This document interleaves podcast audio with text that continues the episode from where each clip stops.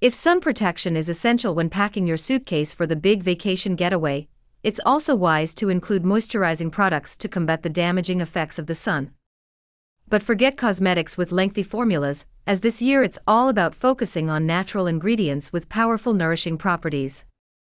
With shea butter, aloe vera, and olive oil, you'll be sure to have baby soft skin when you step into fall. In search of a more natural approach to beauty that's less harmful to health, consumers are once again turning to the many ingredients emanating from Mother Nature's riches.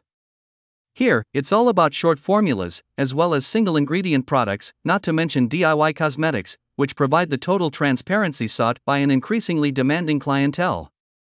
As the summer season begins, here are three natural ingredients with multiple virtues that can meet the needs of dry and dehydrated skin. If you had to choose just one beauty essential for your vacation, then it should probably be shea butter. Not only does it nourish and moisturize dry skin, but it's also an ideal ally in combating the sun's harmful effects. It can even help prolong your tan. Make sure you get raw, unrefined shea butter to enjoy the best of its benefits. Shea butter is a natural moisturizer that is suitable for all skin types and body parts, including hair. Rich in vitamins, including vitamin A, it deeply nourishes the skin, helps it regenerate, and promotes elasticity. Indispensable all year round, shea butter is even more so in summer. Containing a natural latex, it can even prevent allergies to the sun and soothe irritated skin, all while prolonging your tan thanks to its many active ingredients.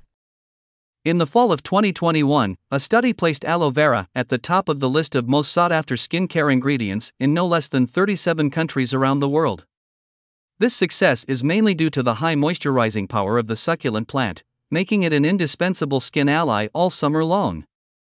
Thanks to its high concentration of water, aloe vera meets the various needs of skin that's left dry and dehydrated by the sun, the pool, or seawater.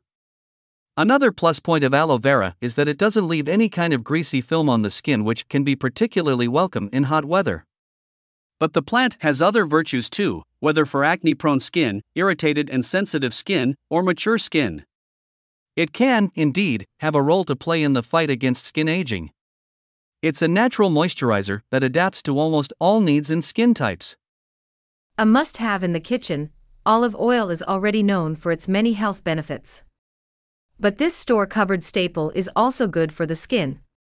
Here, it's not a question of slathering yourself in olive oil on the beaches this summer, but of using natural cosmetics based on this wonder ingredient, or looking out for its many solid product forms, including traditional olive oil soap. Particularly rich in antioxidants, olive oil is celebrated for its moisturizing and nourishing properties, as well as its anti aging and soothing qualities, calming irritated skin or skin prone to redness.